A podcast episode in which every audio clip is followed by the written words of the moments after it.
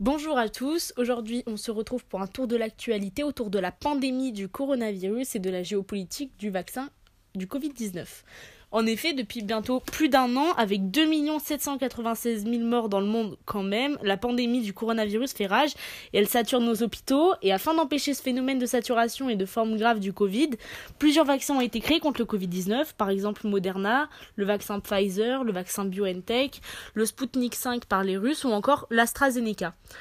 On va faire une revue de presse avec l'aide de Klaus Mathilde, Guignard Océane et Delé Mélissandre et moi-même. Pour vous éclairer sur les actualités de ce sujet, je passe maintenant la main à Mathilde. Alors bonjour à tous, dans un premier article de Stéphane Hamar, en Israël Netanyahou met sur l'effet du vaccin aux législatives, on peut voir l'actualité de l'Israël face au vaccin. Dans cet article, on nous parle du Premier ministre israélien Benjamin Netanyahou qui s'est fait vacciner contre le coronavirus en Israël dans le but, on peut le dire, d'augmenter sa cote de popularité pour les prochaines élections et afin d'inspirer la confiance de ses électeurs. On peut voir que là-bas la situation est bien meilleure que dans d'autres pays comme par exemple la France, comme nous l'explique le journaliste en disant que là-bas la plage reprend vie et que le retraité joue aux échecs. La bonne maîtrise de l'épidémie permet à la popularité du Premier ministre d'atteindre des sommets. On peut voir qu'il se sert donc de la campagne de vaccination à des fins politiques, puisque Benjamin Netanyahou arrive en tête des sondages pour les élections législatives et afin de montrer la victoire de son pays face à la crise sanitaire. Cela lui permet de mettre son pays en avant sur la scène mondiale et d'émettre une vision différente de son pays qui paraissait plutôt reculé, ce qui aura permis une réouverture rapide des concerts, des bars, des restaurants, grâce à la mise en place du passeport vert. Merci Mathilde pour ces explications sur la gestion de la crise sanitaire en Israël. Nous allons donc maintenant retrouver Mélissandre Delay, envoyée spéciale en Israël. Mélissandre, est-ce que vous me recevez? Oui, Chloé, je vous reçois. Euh, c'est un peu compliqué ici avec le temps, mais euh, malgré tout, on arrive plutôt bien à voir que euh, la crise du Covid en Israël est plutôt bien gérée. Les gestes sanitaires sont très bien respectés. Je viens de sortir du bar de chez Momo et j'ai vu que les gestes étaient plutôt bien respectés, le masque est bien porté et on sent que ici il n'y a pas de retard sur les vaccins, tout le monde est plutôt très serein. Merci Mélissandre pour cette intervention spéciale en Israël. Nous allons donc maintenant traverser la Méditerranée et revenir en Europe où nous allons parler de la campagne de vaccination qui, elle, en Europe n'est pas aussi avancée qu'en Israël puisqu'elle a pris en effet beaucoup de retard et c'est donc Mathilde qui va nous en parler. Comme second article, nous avons celui tiré du journal Le Monde, comment l'Europe veut combler son retard. On peut voir dans cet article le retard que l'Europe a cumulé face aux autres États dans la vaccination. Et oui, seulement 6,1% des Européens ont reçu une injection loin derrière les Américains, les Britanniques et les Israéliens. Toutes les capitales du vieux continent s'activent donc afin de tenter l'accélération du processus de vaccination qui a démarré si laborieusement le 26 décembre 2020. Les Européens ont pris du retard suite à l'autorisation de mise sur le marché tardive, des problèmes de logistique ainsi que de la campagne de vaccination poussive. Plus lente au démarrage, l'UE a subi des difficultés des laboratoires qui ont développé un vaccin dont les capacités européennes n'ont pas suivi. Dans cette course au vaccin, l'Europe arrive en queue du peloton derrière l'Israël, les Émirats arabes unis, les États-Unis qui n'ont pas subi de rupture d'approvisionnement. Mais malgré leur retard, les 27 ont tous pris des dispositions pour accélérer la vaccination.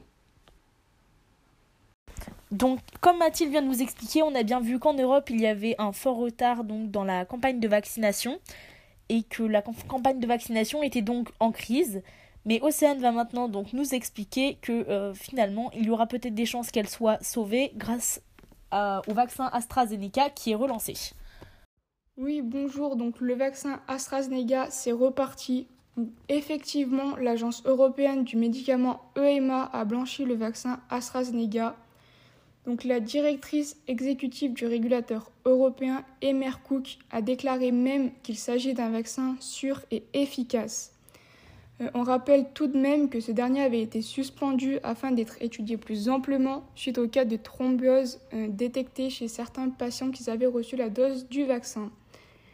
Euh, cependant, l'EMA observe que le nombre de cas signalés reste inférieur à ce que l'on attend en population générale. Donc il a finalement repris quelques jours plus tard et on a pu le voir avec des photos de campagne de vaccination dans une église au Royaume-Uni. Mais les inquiétudes grandissent et même si le Royaume-Uni avance rapidement dans la vaccination et que c'est une campagne de vaccination les plus avancées du monde, on peut constater tout de même que la réduction des approvisionnements en vaccins ralentissent. En Italie, Allemagne et Espagne, la priorité du gouvernement reste, et je cite, de réaliser le plus grand nombre de vaccinations dans un délai les plus brefs. Cependant, euh, selon une étude de chercheurs de l'hôpital universitaire d'Oslo, euh, relayée par Le Monde, euh, on a pu voir qu'il y a bien un lien entre le vaccin AstraZeneca et les thromboses constatées chez les patients qui ont reçu le vaccin. Oui, donc en effet, merci Océane pour ces précisions sur l'arrêt de la campagne de vaccination du, euh, du vaccin pardon, AstraZeneca, puis sur son recommencement, ce qui laisse d'ailleurs la population des États européens dans l'incompréhension. Faut-il se faire vacciner, oui ou non? Et l'opinion publique d'ailleurs va se retrouver déstabilisée, influencée par ces nouvelles informations, dont ces cas de thrombose, tout comme le Sputnik 5 qui a mal été vu, puis euh, mal euh, été accepté car jugé trop rapide. cependant, l'Union européenne se situe mal sur la gestion de la campagne de vaccination c'est pour cela que la Russie propose une aide qui nous sera expliquée par Océane. C'est à vous. Alors on pourrait se poser comme question, est-ce que Sputnik 5 est-il paré au décollage en Europe? Eh bien les pays de l'Europe peinent à recevoir les vaccins prévus. Euh, après la validation début février du vaccin Sputnik 5, euh, qui a une efficacité de 91,6%, ce qui n'est pas négligeable, la Russie propose de fournir 50 millions de vaccins à l'UE à partir de juin. Euh, aussi, la Chambre italo-russe a officialisé un accord de production dans une usine italienne où 10 millions de doses pourraient y être produits à partir du second semestre 2021. Euh, la Russie a proposé aussi à la Finlande de transférer la technologie nécessaire à la production du vaccin. Cependant, la présidente de l'Agence européenne des médicaments Windermere Hodge déconseille aux Européens de jouer, je cite, à la roulette russe, euh, pour mettre en garde l'Europe contre la Russie qui tente d'imposer son vaccin à l'Europe.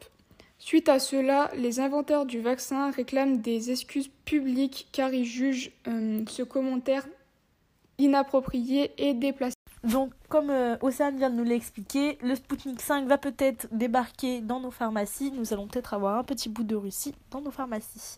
Nous allons maintenant rejoindre Mélissandre, envoyée spéciale en Russie, pour un fait divers, vous allez voir, assez intéressant et plutôt marrant. Oui, Chloé, je viens de sortir euh, d'une boîte de nuit russe qui sont encore ouvertes. Euh, effectivement, euh, c'est un homme qui vient de se réveiller à la morgue et qui est retourné à la fête. Les autorités russes ont cru que il était mort, alors qu'en fait, il avait juste fait une ingestion de litres de vodka un petit peu trop volumineuse. il a fait un coma éthique d'une telle intensité que le médecin l'a déclaré vraiment mort. Et cet homme s'est donc retrouvé à la morgue euh, le lendemain matin. Il a finalement euh, repris ses affaires et retourné à sa soirée. Euh, voilà. Oui, en effet, Mélissandre, on vient le voir, visiblement, l'ambiance est assez agitée en Russie à la sortie de votre club. Merci à vous de nous avoir écoutés pour aujourd'hui et on vous dit à bientôt pour une nouvelle revue de presse.